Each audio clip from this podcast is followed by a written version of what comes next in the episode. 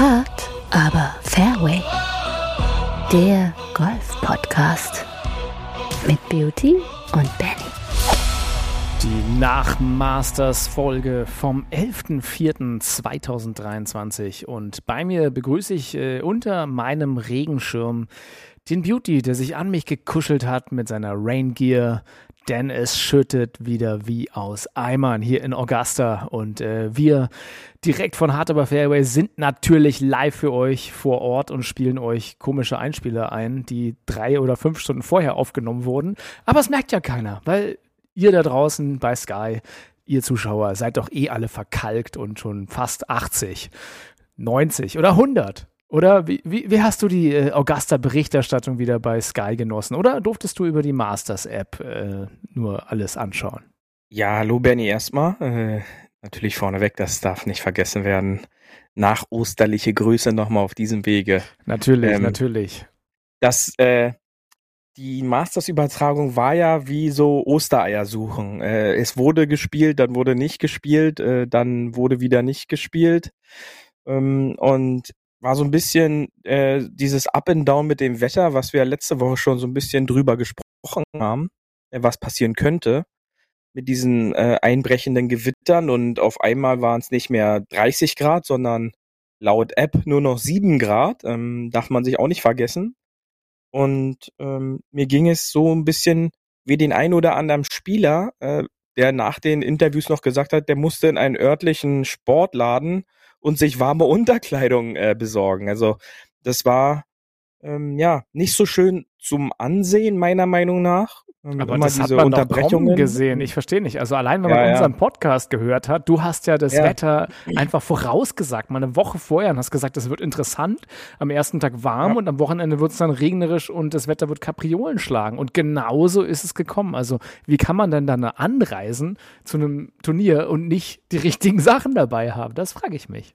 Ja, da siehst du mal wieder, dass wir in der Turniervorbereitung da dem einen oder anderen vielleicht schon einen Schritt voraus sind. Ähm, ich, ich weiß es nicht.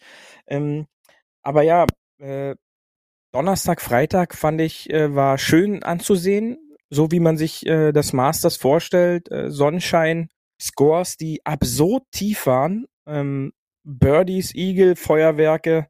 Ich glaube, das hat so dem einen oder anderen im Augusta National nicht so gefallen, äh, denn die Scores waren ja absurd tief. Ähm, auch äh, wenn man dann so sich einfach nur Hovland und den äh, letztendlichen Sieger, Glückwunsch auf diesem Weg, John Rahm nimmt, der ja mit vier Putt gestartet hat und dann einfach noch neun unter nachgelegt hat auf den nächsten 17 Loch, ähm, waren da schon 65er, 66er, 67er Scores äh, auf den Scoreboard und da hatte man, glaube ich, in Augusta schon Panik. Was wird das dieses Jahr hier für ein, äh, für ein, ein Score? Und letztendlich hat ja dann der äh, Mutter Natur dafür gesorgt, mit Wind und Regen äh, wurden die Scorekarten noch mal ein bisschen durchgespült.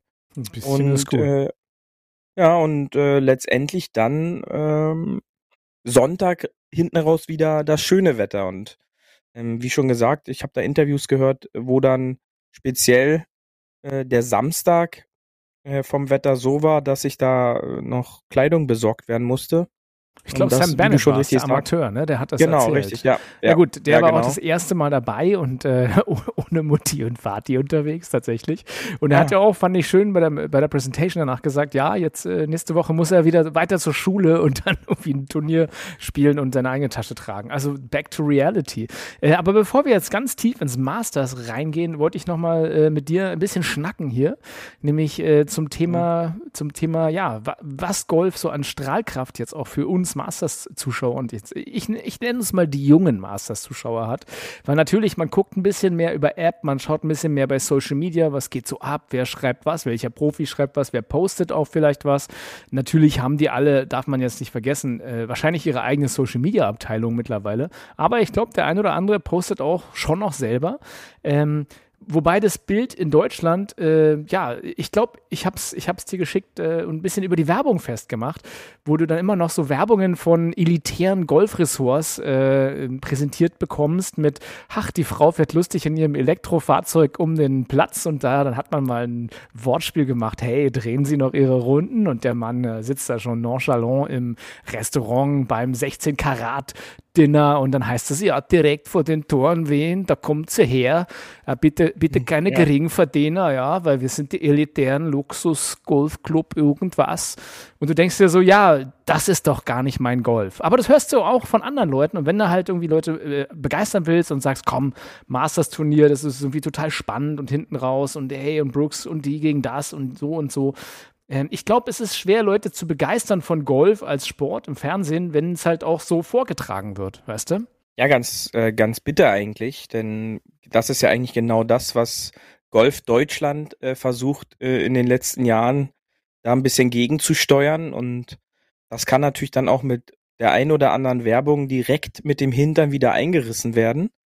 Und ähm, auch Nicht-Golfer, die diese Werbung äh, gesehen haben, äh, schrieben mir dann so zu sagen, dass äh, sie doch schon immer gesagt haben, dass Golf ja so ist. Und, ja, äh, ja, das ist das so ist, in die Kerbe rein. Das ist, ne? das ist bitter, ja, das ist, das ist bitter. Und äh, wir versuchen hier natürlich auch schon seit der einen oder anderen Folge da so ein bisschen gegenzusteuern. Aber anscheinend äh, verkauft sich dann so eine Werbung immer noch äh, für Sky am besten, beziehungsweise wird vielleicht da auch am besten für gezahlt. Und äh, das ist eigentlich traurig, denn äh, genau das spiegelt ja Golf allgemein jetzt so im Grunde nicht wieder. Ähm, warte, warte, kurz. E, Erika, packst die Sachen, wir fahren wieder nach Wien in den Luxusurlaub. Ja, Entschuldigung, ich. Äh, ja, ja es, das sagst du so leicht, aber ich frage mich dann doch manchmal, ähm, sind wir auf dem falschen Dampfer oder sehen wir einfach den großen Dampfer, der neben uns fährt, gar nicht, wo sie alle halt auf ihrem, äh, ja, in ihrem Bordkabinchen sitzen mit der, mit der Rolex um Armband und sagen, ja, das mit dem Golf, das mögen wir schon. Und wir, wir denken so, nein, Golf ist voll jung und modern und weil mhm. wir halt auch in unserer Blase sind. Und das ist es einfach vielleicht auch gar nicht. Ich weiß es nicht. Das, das frage ich mich manchmal. Gerade wenn man so eine Werbung dann wieder sieht. Ja, ist schwer für mich halt dann äh, auch nicht zu verstehen, äh, auch in der Übertragung. Ich habe jetzt wenig von den deutschen Kommentatoren äh, gehört, weil meine erste Amtshandlung ist ja dann direkt immer die Tonoptionen zu verändern, äh, was mir immer sehr viel Freude äh, bereitet und dann auch ein Genuss für, für die sechs Stunden Übertragung ist, auch dann teilweise tief bis in die Nacht rein, weil mir da halt auch nochmal andere Sachen erklärt werden ja, auch ähm, von ehemaligen so richtig Champions und da hast du ja wirklich Analysen, auch, auch Schwunggedanken, auch Ideen, die dann viel mehr am Profisport sind, als jetzt, sag ich mal, ja, weiß ich nicht, vielleicht, das, vielleicht, das zum einen, ja, das, das zum einen, ähm, ich möchte jetzt hier auch den, den, den der Sky-Übertragung auch nicht zu nahe kommen, denn die Leute sind einfach nicht vor Ort und den Kollegen Bauer, habe ich schon mal gesagt, den kann ich da nicht ganz so für voll nehmen, äh, wenn er dann da vor Ort berichtet. Ähm, das ist dann halt für mich persönlich einfach so. Und die Kommentatoren, die im englischsprachigen äh, Modus dann da unterwegs sind, die haben halt so ein paar, ja, die haben halt ihre Verbindungen, die haben so ein paar Hintergrundinfos bekommen, die, die bekommen die Infos von der Range, ähm, was ist wie und ähm, da gibt's halt manchmal auch noch ein paar andere Sachen, außer äh, beschriebene legendäre Schläge von Gewinnern und ähm, das, das ist dann halt für mich sofort der, der Modus, äh, schnell umzuschalten, ja, der deutsche, äh, wenn ich die Chance deutsche, habe. Die deutsche Berichterstattung rennt da so stiefmütterlich immer ein bisschen hinterher, ne? Weil die wahrscheinlich auch gar nicht wissen, was ja. kommt jetzt als nächstes, worüber wird gerade eigentlich gesprochen, weil die müssten ja eigentlich auch die, die englische oder Ami-Tonspur hören und dann hast du halt teilweise so auch von vor Ort, die, und die kommunizieren ja untereinander und sind dann vielleicht auch äh, mehr Infos vom Feld und ja, ich glaube, als deutscher Kommentator muss man da immer ein bisschen ja, ähm, hinterher rennen. Der Punkt, der, der halt bei der deutschen Übertragung halt komplett wegfällt, ist, dass vor allen Dingen beim Masters gefühlt am, am Sonntag äh, jedes zweite Loch seinen eigenen äh, Kommentator hat. Ja, und da wird dann halt immer aus der Schaltzentrale direkt an die Spielbahn nochmal geschalten, wo dann nochmal explizit auf die Gegebenheiten eingegangen wird, was da gerade eigentlich so abläuft. Ähm, und sicherlich, das, das ist aus München oder wo auch immer äh, die Kollegen dann da sitzen, halt nicht zu machen.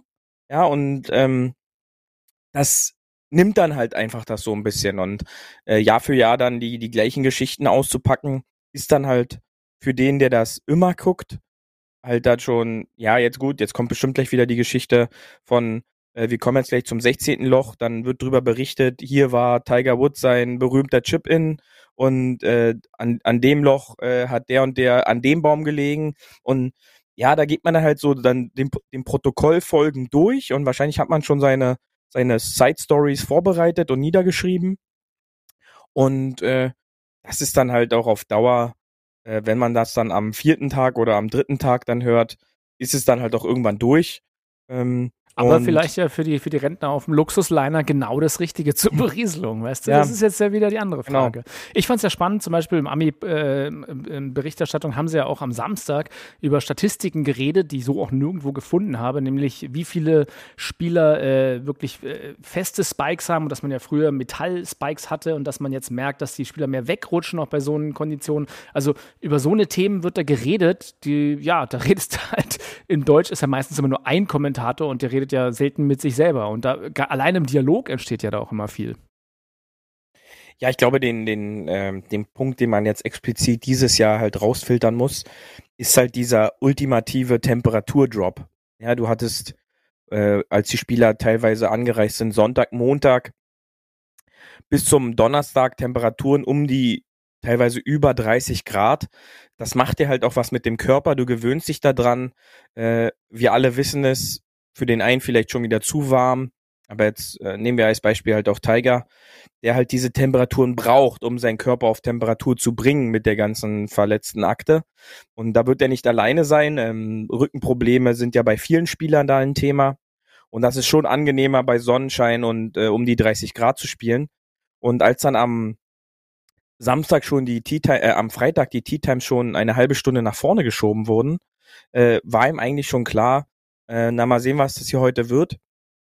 Und im, im Nachhinein muss man jetzt tatsächlich sagen, dass es halt ein tendenziell ein Masters der Tea Times wieder war. Also dass die ja, äh, die Position spät, früh für Donnerstag, Freitag letztendlich im Durchschnitt deutlich bessere Scores hervorgebracht hat, als die Tendenz ähm, früh, spät. Also spät, früh war besser als früh, zu starten am Donnerstag und spät am Freitag. Der Einzige, der das halt quasi kompensieren konnte, war letztendlich John Rahm, äh, der äh, jetzt letztendlich halt auch gewonnen hat, ähm, der aus dieser frühen und späten Startzeit letztendlich den Sieg äh, ummünzen konnte. Ja, aber auch erst, erst hinten raus. Ne? Also hat ja auch, also Bruce Köpke hat es ja auch tatsächlich in die Karten gespielt, da zwei gute Startzeiten erwischt zu haben genau. in den ersten Tagen.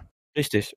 Ja, nicht nur Köpker, auch äh, teilweise die anderen Spieler, äh, sicherlich ein, ähm, äh, ein Hofland hat natürlich unfassbar am Donnerstag schon gespielt, aber als dieses wechselhaft windige, schlechte Wetter am Freitag reinzog, war auch dort sein Score tendenziell über Paar.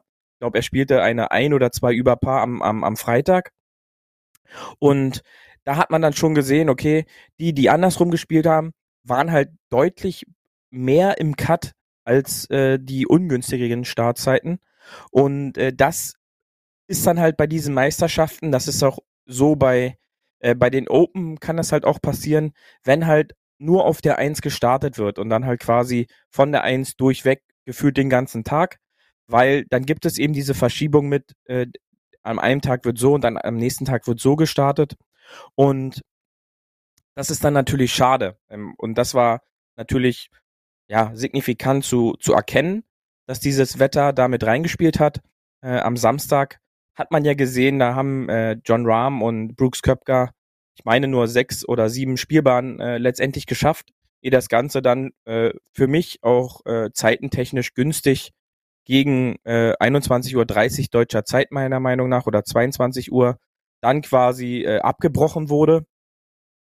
Und dann war man sich eigentlich schon sicher, dann wird der Sonntag lang und äh, die Bilder, die man jetzt auch mitbekommen hat, dann von, äh, von Tiger als Beispiel, der noch in den Cut gerutscht ist, ähm, dass das nichts wird, dass er auf jeden Fall äh, zu 95 Prozent dann nicht zu Ende spielen wird. Aber, aber er, hat natürlich, er hat natürlich mit äh, seinem Cut, den er geschafft hat, wieder, wieder etwas Legendäres geschafft, nämlich wieder ein Step weiter zur Legendenbildung, so kann man es ja sagen. Und ich glaube, das war ihm einfach auch nur wichtig.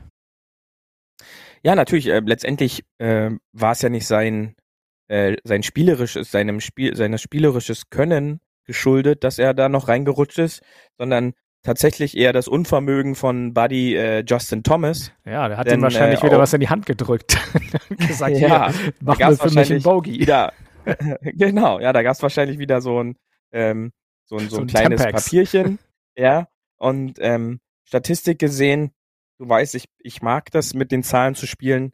Zu seiner Tea Time am, am Morgen um 8 Uhr war seine äh, Wahrscheinlichkeit, dass er den Cut schafft, bei 99 Prozent. Das Problem war dann halt einfach, dass er leider sechs über die äh, finalen sechs Spielbahnen gespielt hat und damit hinten raus äh, dann sogar noch den Cut verpasst hat. Also er ist ja da auf plus vier noch abgerutscht. Der Justin Thomas. Was, was zur Folge hatte, genau, dass der Cut eben auf plus drei gerutscht ist.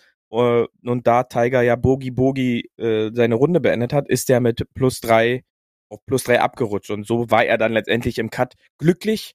Ähm, für die Statistiker natürlich äh, wichtig, weil er es 23 Mal in Folge den Cut geschafft hat. Aber ähm, auch wenn man das gesehen hat, körperlich oder sogar gesundheitlich war es äh, kein Augenschmaus, dem Ganzen dann noch zuzugucken. Es war dann schon eher, äh, hatte man schon Schmerzen, wo man das einfach nur gesehen hat, auch selber. Und äh, da war dann halt eine logische Konsequenz, dass er abbrechen oder abgebrochen hat, beziehungsweise nicht weiterspielen konnte. Ja, und äh, ja. das ist auch das Thema, was wir letzte Woche ja schon besprochen hatten, wo das Wetter halt eine Rolle spielt. Das andere Thema, was wir letzte Woche groß geteasert haben, äh, war natürlich der, der Zweikampf Live Tour gegen PGA Tour. Lass uns da doch mal einen, einen Blick drauf werfen, Beauty. Denn äh, tatsächlich von den 18 Spielern, die äh, auf der, von der Live Tour, sage ich mal, beim, äh, bei Augusta zugelassen waren, waren ja jetzt nicht alle 18 am Ende auf dem, auf dem äh, 18. Grün und haben den Champion dort, äh, Bruce Köpker, quasi äh, im Empfang genommen, äh, weil es wurde ja nicht Bruce Köpker. Aber tatsächlich tatsächlich äh, haben ja einige äh, von den 18 noch den Cut geschafft und vor allem, muss man ja dazu sagen, noch äh, auch in die Top 10. Also drei der, der äh, Plätze, nämlich Brooks Köpker, Phil Mickelson, total überraschend, können wir später nochmal drüber reden, und Patrick Reed sind ja auf dem geteilten zweiten jeweils und äh, auf einem geteilten vierten.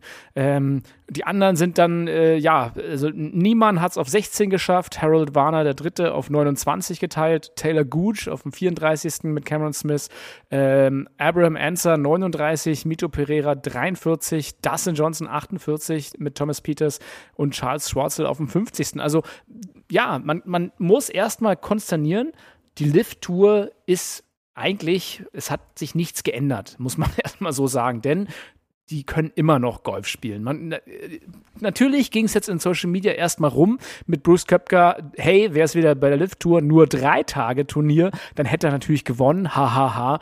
Aber äh, ich glaube, das hast du auch an dem Film Mickelson gesehen, der ja aus Nirgendwo auf einmal gekommen ist. Er hat ja minus eins gelegen, sozusagen am Sonntag, und dann haut er da auf einmal eine minus acht raus und äh, gewinnt das Ding fast auch noch, kann man ja noch so sagen. Ähm, das ist schon, ja, am Ende muss man sagen, was auch der Rahmen gesagt hat, we're all still the same people, ne? hat er im Interview gesagt. Also es sind immer noch dieselben Golfer und die werden jetzt nicht von heute auf morgen verlieren oder verlernen, Golf zu spielen, nur weil sie auf einer anderen Tour sind. Ähm, und es hat dem Ganzen ja einen, äh, im, im Vorfeld schon viel schönen Bass gebracht und auch währenddessen ähm, weiß ich nicht, hat man jetzt nicht so doll gesehen, weil da hat das Masters, glaube ich, oder Augusta hat da auch gesagt, hey, heute geht es hier eher um uns und alle haben das ja auch in unisono dann in Interviews gesagt. Es geht ja gar nicht um Liv gegen PGA, sondern es ist hier wirklich, wir sind alle hier fürs Master. Aber ähm, ja, wie, wie, wie schätzt du das ein nach unserer Sendung letzte Woche, wo wir gesagt haben, Royal Rumble bei Augusta? Also ich habe da auch nochmal einen anderen Blick drauf. Ähm, und zwar ist, glaube ich, es immer schwer, nicht nur eine Runde an einem Tag zu spielen. Ja, das, das wissen die meisten Spieler, die Clubmeisterschaften schon mal gespielt haben, wo man zwei Runden an einem Tag spielen darf. Ähm, das ist auch für diese Top-Spieler nicht einfach. Und jetzt kommt halt noch dazu, ähm, man spielt hier nicht auf irgendeinen Land- und Wiesenclub, sondern auf einen der wahrscheinlich schwierigsten Plätze, die im gesamten Kalenderjahr gespielt werden.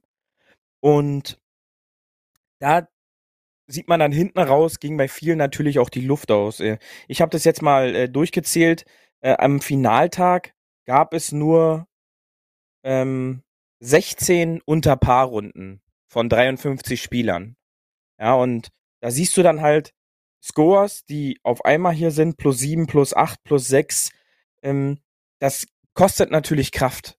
Und du hast jetzt nochmal Mickelson gesagt. Ich finde auch herausragend äh, die, die Leistung ähm, in dem Alter. Ja, da, da lacht jetzt vielleicht oder der eine oder andere, der zuhört, äh, in dem Alter. Ja, aber 52. Der, der, der Mann ist einfach 52 und, und spielt dann halt auch so viel. Äh, eine Statistik, die mir da halt sehr gut gefallen hat, war, ähm, John Rahm müsste im Jahr 2047 Zweiter im Masters werden, um halt äh, dieses Ergebnis von Mickelson zu toppen. Ja, ja der ist ja erst 28, glaube ich, ne? Ähm, alleine also daran also sieht man, ähm, alleine daran sieht man genau, ähm, was für eine Leistung das war. Und jetzt komme ich aber trotzdem nochmal auf die Leistung von Spies und Mickelson. Denn das bestätigt halt wieder die grundlegenden Thesen. Ähm, sobald das harmoniert und die haben ja beide in den Interviews danach gesagt, dass die Runde harmoniert hat, dass es Spaß gemacht hat. Äh, es musste nicht viel gewartet werden, vielleicht in, in dem einen oder anderen auch Flight. noch drauf. Ähm, aber äh, die haben ein Bestballergebnis auf 18 Loch zusammen von 14 unter Paar. Erklären ähm, alleine dieser für unsere Huffis ähm, ja, wenn wir quasi das beste Ergebnis beider Spieler pro Loch nehmen, dann, dann kommen wir da auf ähm, 14 Birdies ähm, auf, äh, auf 18 Spielbahnen. Das ist dann halt mal schon mal eine stattliche 58 äh, in dem Flight. Ähm, aber wie kommt die zustande? Ähm, man darf nicht vergessen, beide starteten bei minus eins. Das heißt, sie waren zum Start der finalen Runde zehn Schläge hinter Brooks Köpker. Und äh, da braucht man sich auch nichts vormachen es ist im Grunde fast unmöglich zu sagen, dass aus diesem Flight der Sieger letztendlich hervorkommt. Ja, auch, äh, auch wenn sie beide, also so gut wie beide Köpker eingeholt haben.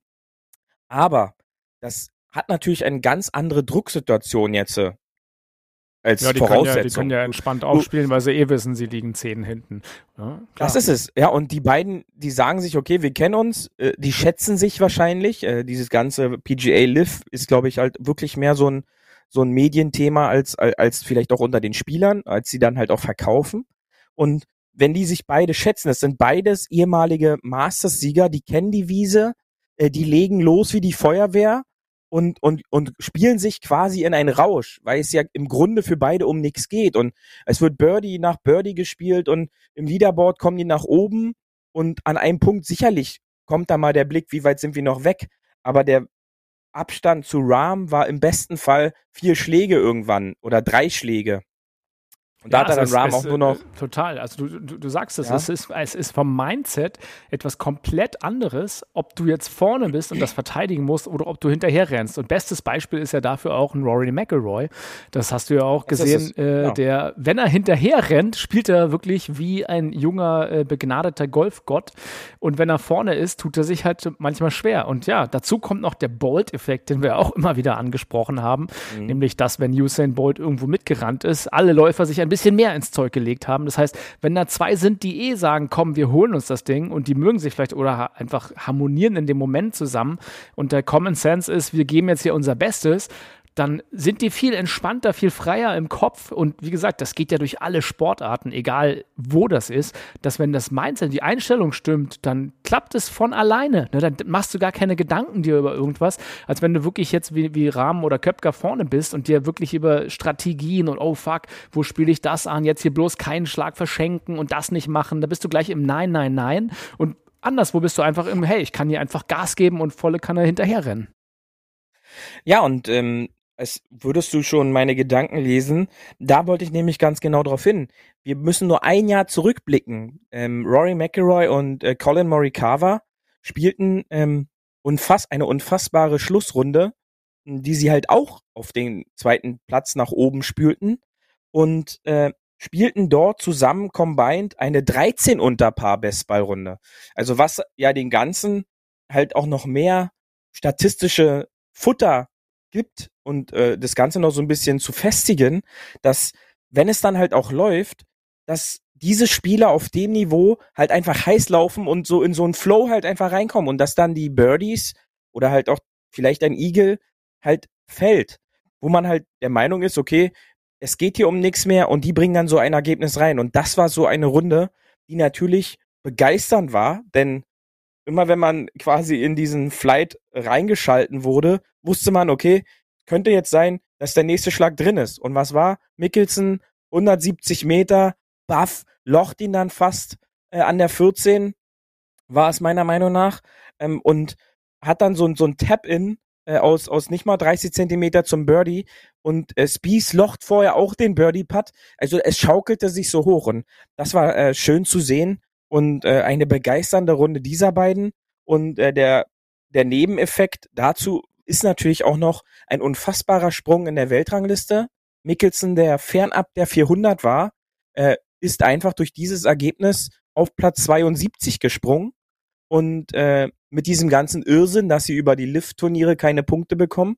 Und äh, ein Brooks Köpker, der letztendlich jetzt äh, auch geteilter Zweiter geworden ist, äh, ist von irgendwie was 140 oder so auf den 39. Weltranglistenpunkt gesprungen und äh, das sind dann halt auch noch die Nebeneffekte, die dabei mit rumkommen, dass diese Spieler ähm, ihre Klasse zeigen und äh, John Rahm sein Zitat äh, zeigt es natürlich am besten, dass sie ja im Grunde so geblieben sind, wie sie sind. Es sind immer noch absolute Weltklasse-Golfer.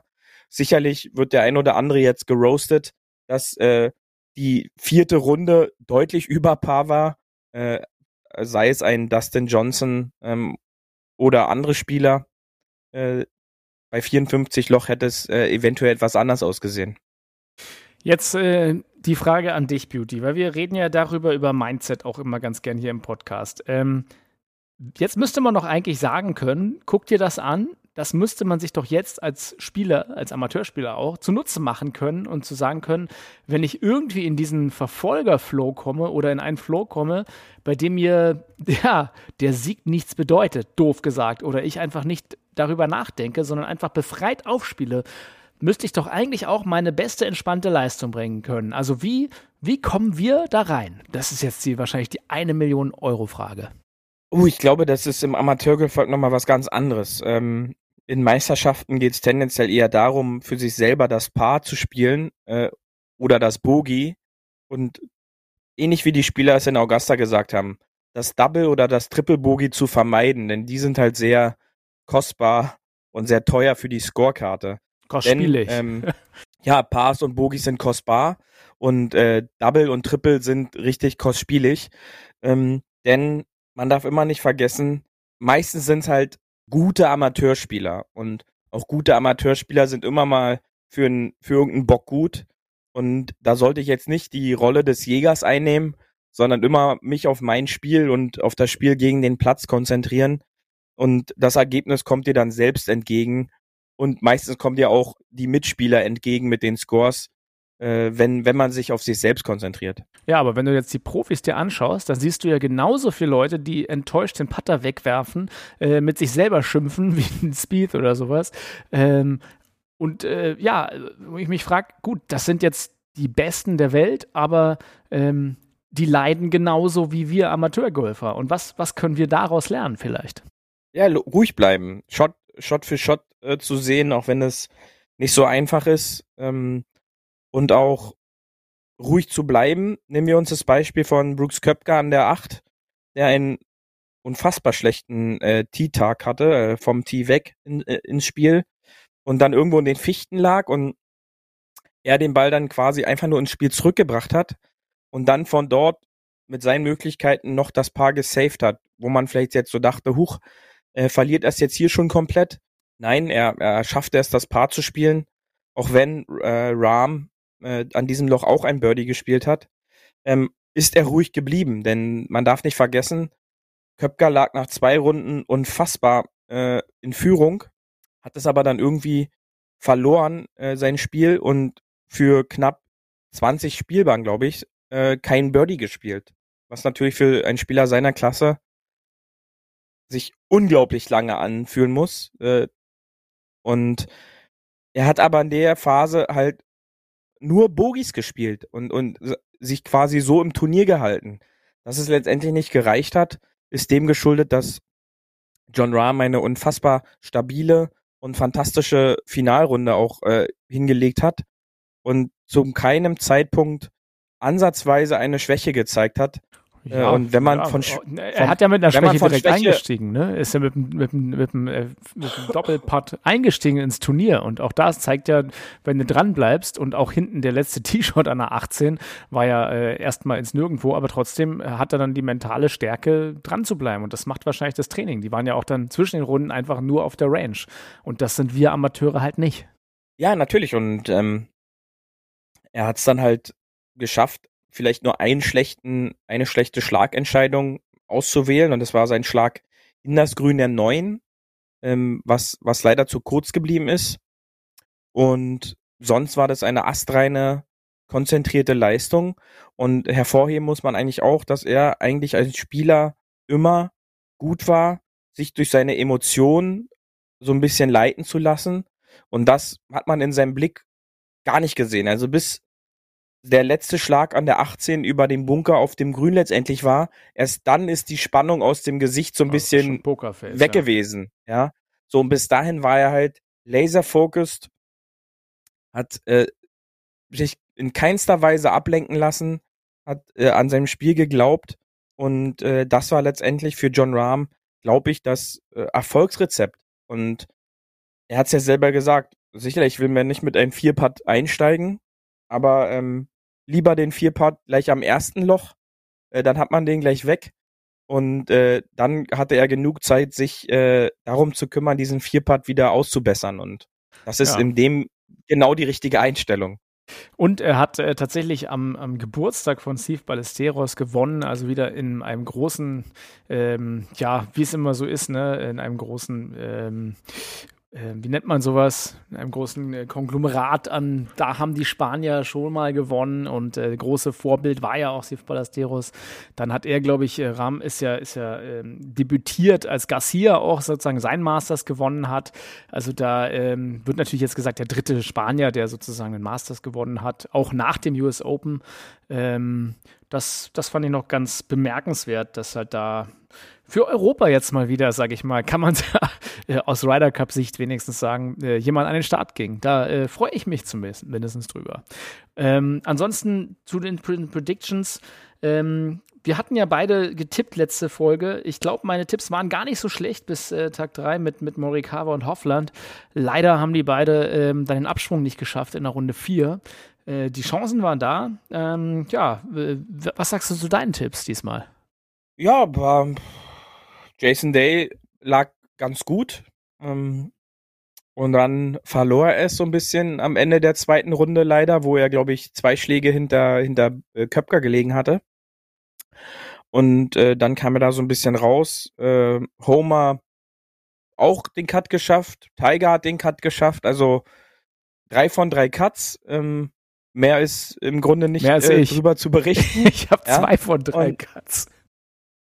Und, ich habe ja, ich hab ja äh, als, meinen dritten, als meinen dritten Spieler, und da können wir auch auf, auf das Thema gehen, Rory McIlroy ja gehabt. Äh, ja, ja, Rory, was denkst du, äh, war es der Kopf? Weil ich glaube, die, die Form war es ja eigentlich nicht. War es eher der Kopf Augusta als, als großes Ziel, was da vielleicht zu schwer gewogen hat? Oder war es vielleicht auch der Kopf, äh, dass er da der, der PGA Warrior die letzten Monate war und äh, immer gegen die Lift-Tour so ein bisschen äh, aufbegehren musste?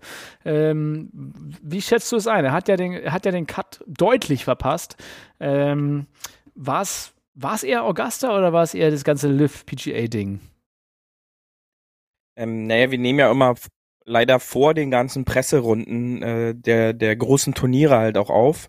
Und ähm, im Grunde war mir jetzt nicht klar, dass er den Cut verpasst, aber als er dann anfing, äh, das Thema mit dem Putter hatten wir auch schon thematisiert. Das ist ja, sag ich mal, Punkt eins. Ähm, Punkt zwei war dann für mich es wird noch kritischer, ähm, als er dann anfing, äh, dass er speziell jetzt für dieses Turnier den Experten Dr. Bob Rotella äh, sich ins Team holt, äh, damit er ihn so ein bisschen da auch berät, äh, wie er das ganze Augusta aufnimmt und für sich also vorbereitet dieser, dieser, und nachbereitet. Sport, Sportpsychologe ist das doch, oder? Sportpsychologe, genau, ja. Ähm, und extrem kritisch wurde es dann, als er dann anfing am Donnerstag ähm, nach neun Loch äh, ein Live-Interview auch noch auf der Runde zu geben, ähm, wo er jahrelang immer gesagt hat, das kommt für ihn gar nicht in Frage. Äh, da, da ist mir dann persönlich alles ein bisschen viel auf einmal dort ähm, und sicherlich hat er jetzt da eine, eine 5 über äh, gespielt und ja, es soll da nicht sein. Ähm, man kann ja da auch fragen, wie man will, ist, glaube ich, auch jedem klar. Er hat alle Tools eigentlich in jedem Turnier, um den Sieg mitzuspielen. Eigentlich ganz klar, wenn man so einen Driver hat, ähm, sich in die Position zu bringen. Ähm, aber äh, Augusta gewinnt sich eben nicht vom Tee, sondern äh, gewinnt sich auf den Grüns.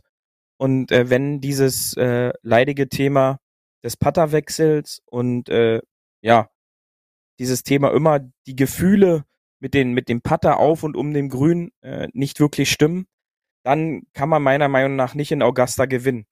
Und das ist, glaube ich, der Hauptpunkt auch für die kommenden Jahre.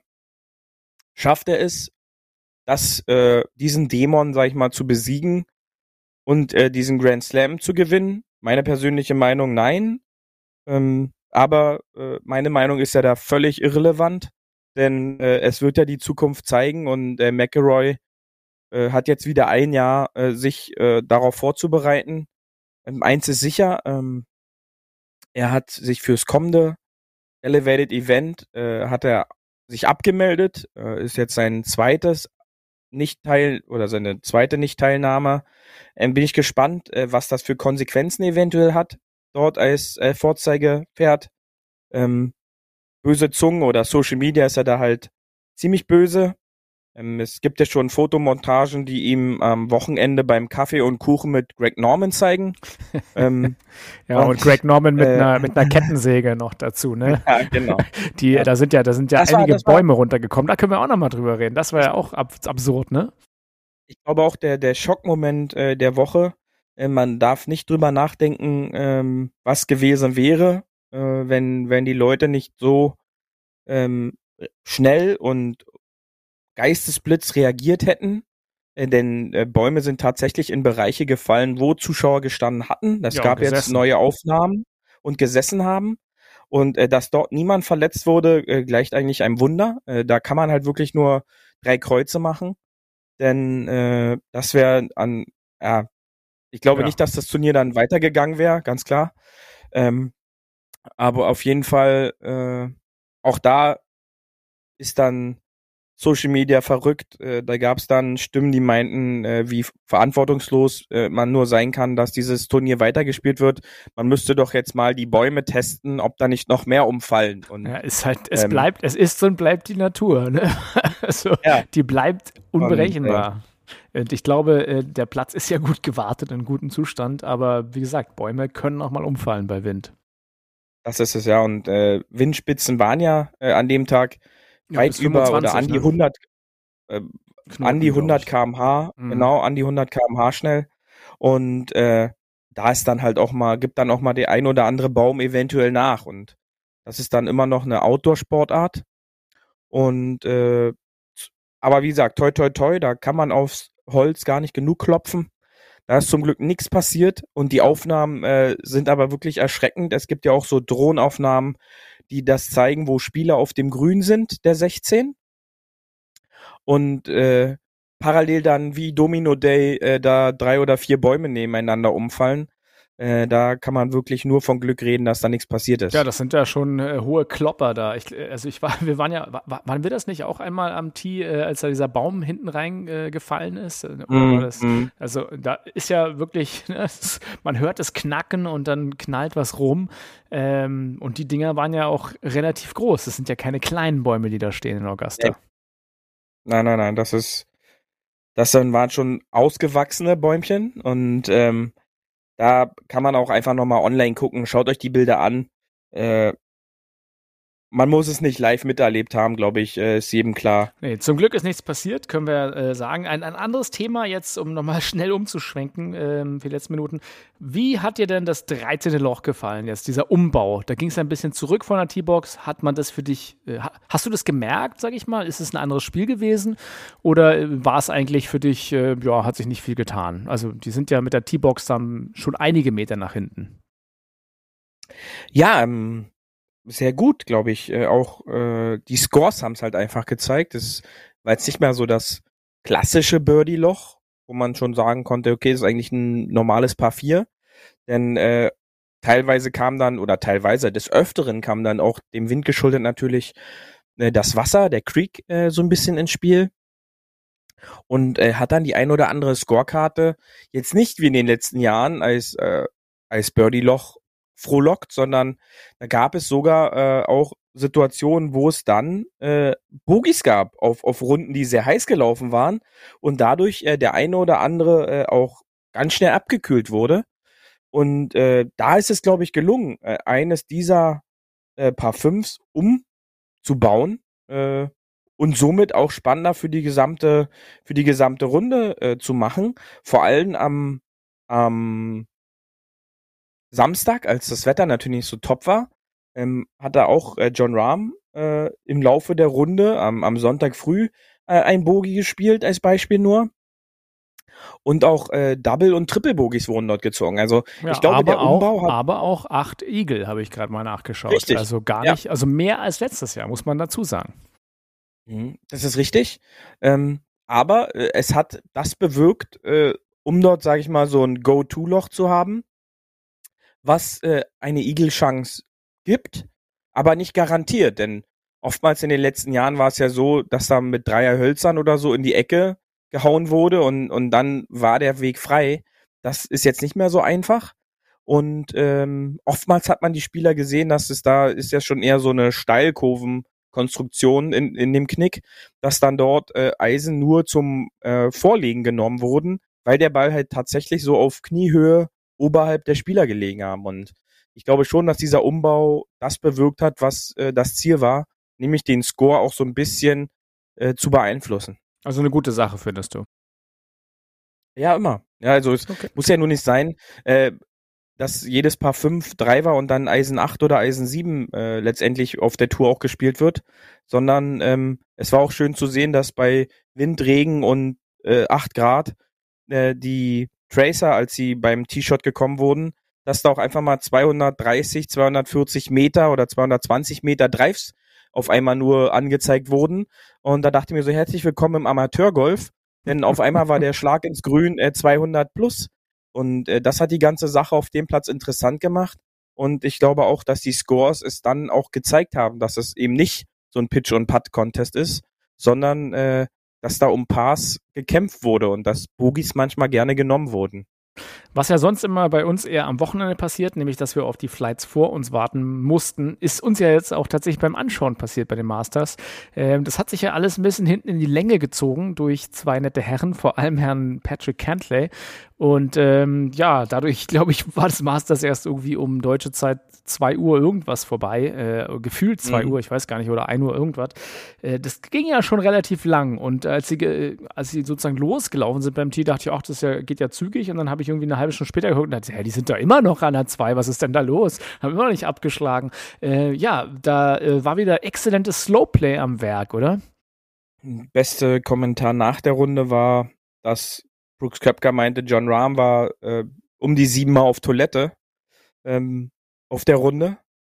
Äh, aber dennoch wurde da ewig gestanden und äh, ausschlaggebende Punkt war wohl ähm, die zwei vorhergehenden Flights. Einmal der Flight mit Amateur Bennett und äh, darauf folgend mit Hofland und Kentley. Ähm, was natürlich die beiden ähm, absoluten ja, Schnellspieler, ähm, John Rahm und Brooks Köpker, machen ja da nicht viel herum, extrem in die Warteschleife gepackt hat.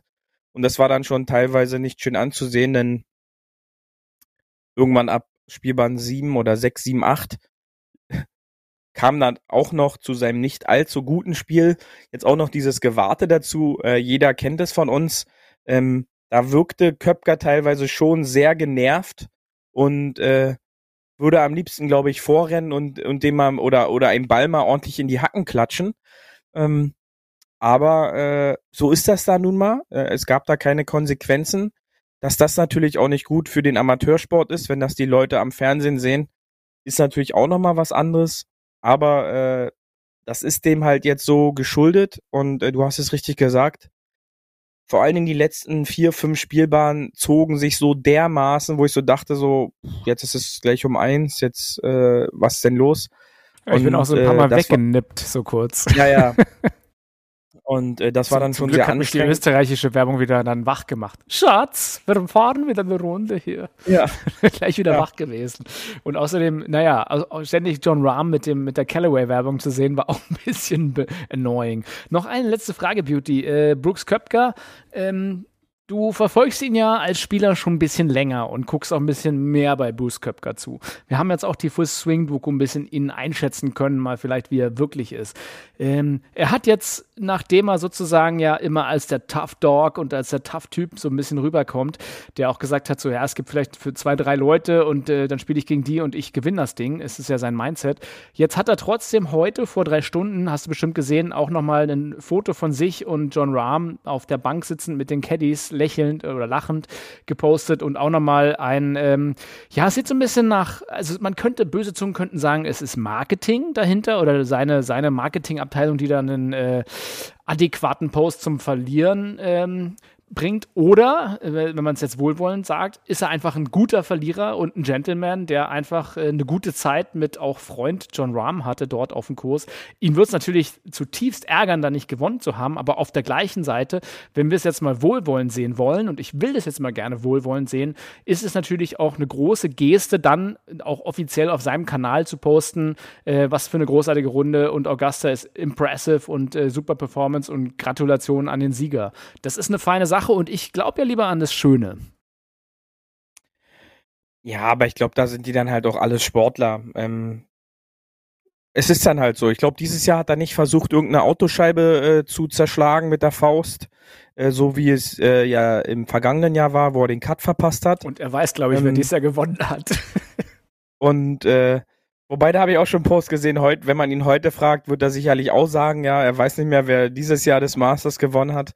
Ähm, aber ich glaube auch, äh, die können ja auch gut miteinander. Du hast es ja auch gesehen, da war null Beef in der Runde. Äh, es wurde da auch teilweise miteinander geredet. Ähm, und da gönnt man das dann halt dem anderen auch. Und der andere war halt einfach besser. Du darfst, das sag mal halt nicht vergessen, der spielt eine 3 über und der andere spielt eine 4 unter. Ähm, das, das ist dann halt einfach so.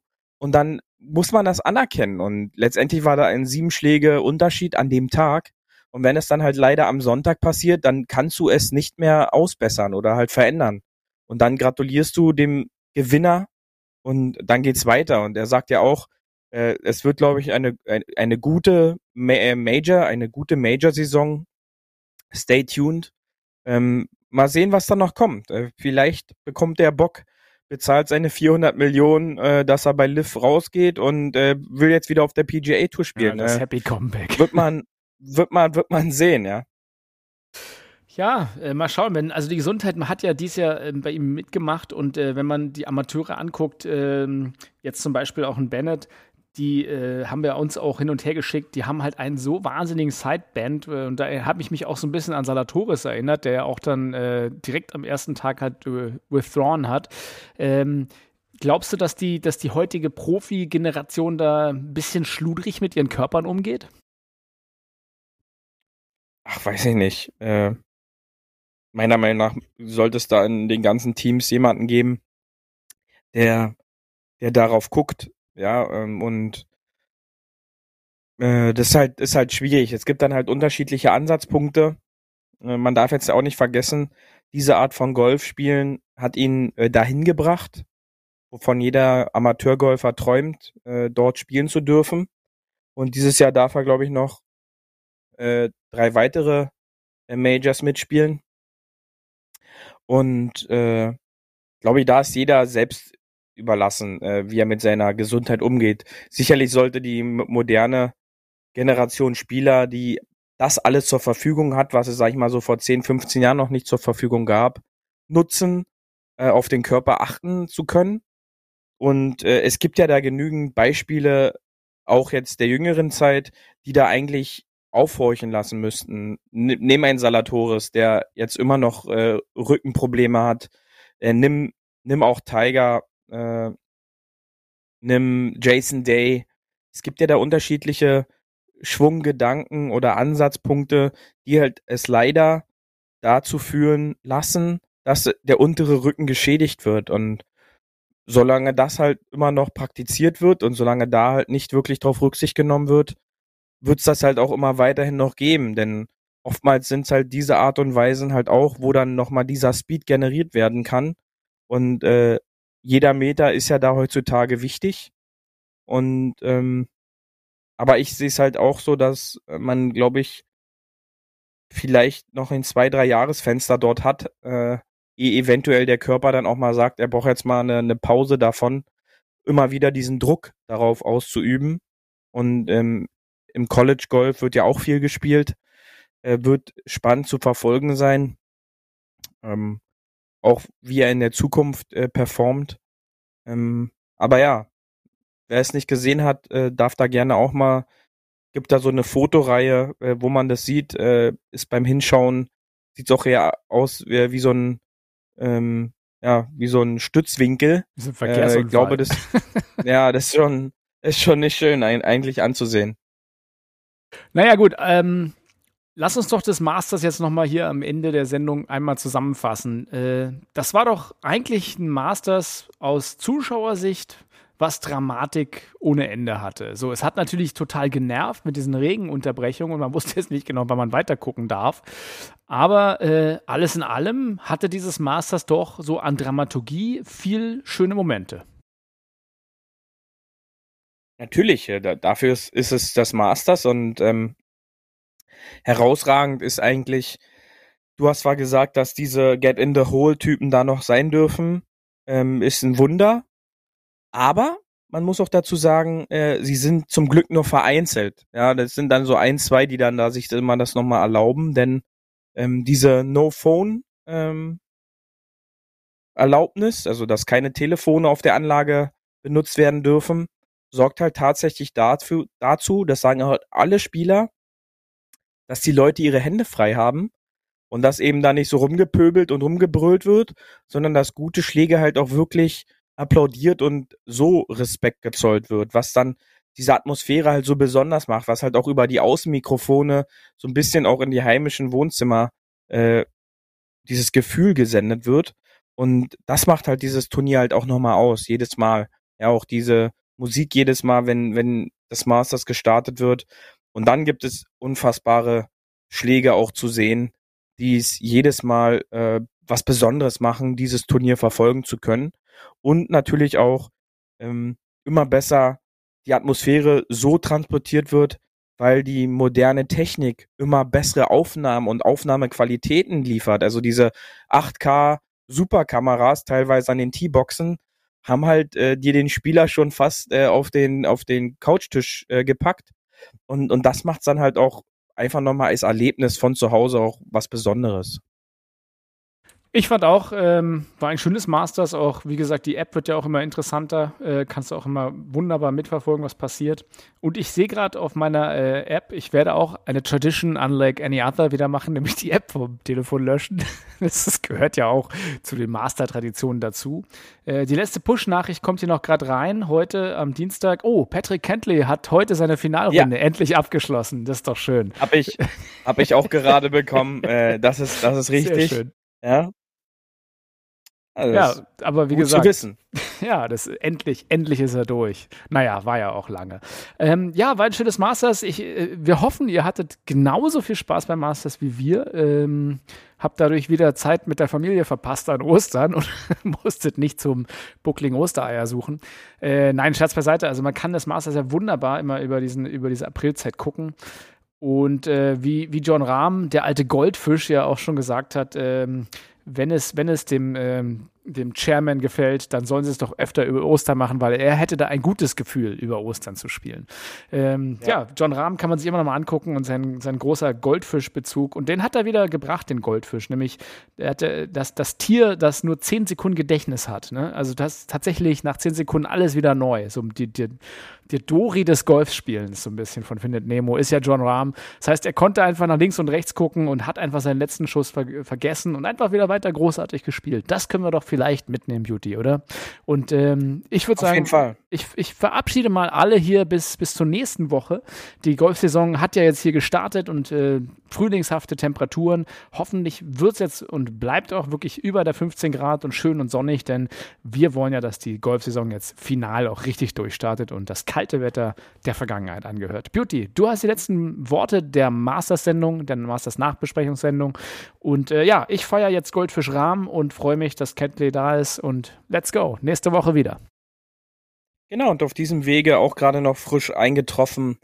Ähm, Will Salatoris, der ja vor der ersten Runde aufgeben musste, hat sich operieren lassen. Äh, auf diesem Wege natürlich äh, gute Besserung, ähm, auch dass der Rücken bald wieder fit ist.